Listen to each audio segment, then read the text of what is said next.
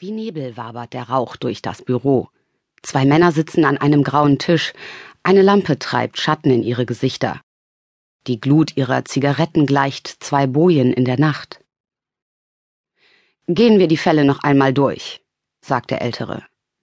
Da war als erstes dieser Mann in Karlsruhe, erwürgt, in einem Gasthof. Dann der tote Junge an der Autobahn bei Leipzig.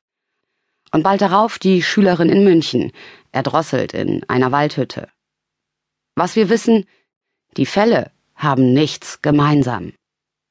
Bisher, sagt der Jüngere, ich habe da etwas gefunden. Aber es hat nichts mit den Tätern zu tun. Sondern es betrifft die Zeugen, die Augenzeugen. Es sind immer dieselben. Sie beobachten die Taten von ihrer Wohnzimmercouch aus. Bei unzähligen Verbrechen, egal wo, in Nürnberg, Hamburg, Erfurt, immer dieselben Zeugen. Gute Arbeit, sagt der Ältere. Und was wissen Sie über die Leute? Ich habe hier eine Sammlung von Erkenntnissen, sagt der Jüngere und tippt auf einen Stapel Papier. Darunter ein psychologisches Gutachten, das die Motive der Zeugen beleuchtet. Schießen Sie los, sagt der Ältere und lockert seine Krawatte. Das Verbrechen hat immer schon eine große Anziehungskraft auf Menschen ausgeübt, das Böse, das in uns allen steckt. Laut Gutachten geben gerade Fernsehkrimis nicht nur Antworten darauf, wie es zum Ausbruch dieses Bösen kommt, sie sind auch eine Projektionsfläche für unsere Aggressionen, Ängste und unerklärlichen dunklen Seiten. Ein Täter, den wir nicht kennen und dessen Tun uns vielleicht sogar anwidert, wird zum ausführenden Organ unserer unterdrückten Triebe, die wir uns nicht eingestehen. Er handelt stellvertretend und er wird stellvertretend für uns bestraft. Es geht um Macht, Wut, Scham, Ekel, um sehr große Gefühle. Viele Zuschauer identifizieren sich mit dem Täter und haben zugleich Mitgefühl mit dem Opfer.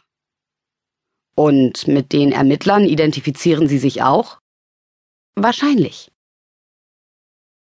Holmes, Maigret, Poirot, Wallander. Diese Namen sind weltweit ein Begriff. Fiktive Detektive sind weitaus populärer als echte Beamte. Auf das Gesicht des Jüngeren wagt sich ein Grinsen. Der Kommissar legt das Seine geübt in Falten. Eins noch, sagt der Jüngere. Zur Faszination trägt natürlich ganz profan die Spannung bei. Das Rätsel das Miträtseln. Krimis spielen mit der Abwesenheit von Informationen. Der Mörder ist unter uns, gehört zu uns. Aber wer ist es? Moment, da gab es einen schönen Satz. Er blättert in den Papieren.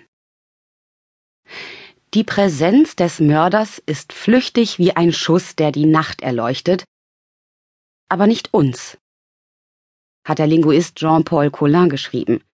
Wir aber wünschen, erleuchtet zu sein. Wir wollen Licht in die Sache bringen. Die Welt soll wieder ganz sein. Billy Wilder, sagt der Ältere. Er erlaubt sich ein Lächeln. Sein Gegenüber hebt fragend die Augenbrauen. Der Regisseur. Er hat mal gesagt, lass das Publikum zwei und zwei zusammenzählen, Dafür wird es dich für immer lieben. Das verstehe ich, aber kann das wirklich erklären, dass so viele für jeden gelungenen Sonntag einen Mord brauchen? Sie haben die Fakten. Bringen Sie mich doch auf den neuesten Stand. Vorher Kaffee? Ich hole ihn. Lesen Sie sich dies hier bitte inzwischen durch. Beim Aufstehen schiebt er ein DIN A4-Blatt aus Recyclingpapier vor den Kommissar. Der beginnt zu lesen. Die Top Ten der meistgesehenen Spiel- und Fernsehfilme 2013 bestehen aus zehn Folgen Tatort. Unter den Top 30 finden sich 25 Tatort-Episoden. Im vergangenen Jahr waren Krimis im Fernsehen mit 41 Prozent Zuspruch das beliebteste fiktionale Format. 2011 waren es nur 34 Prozent.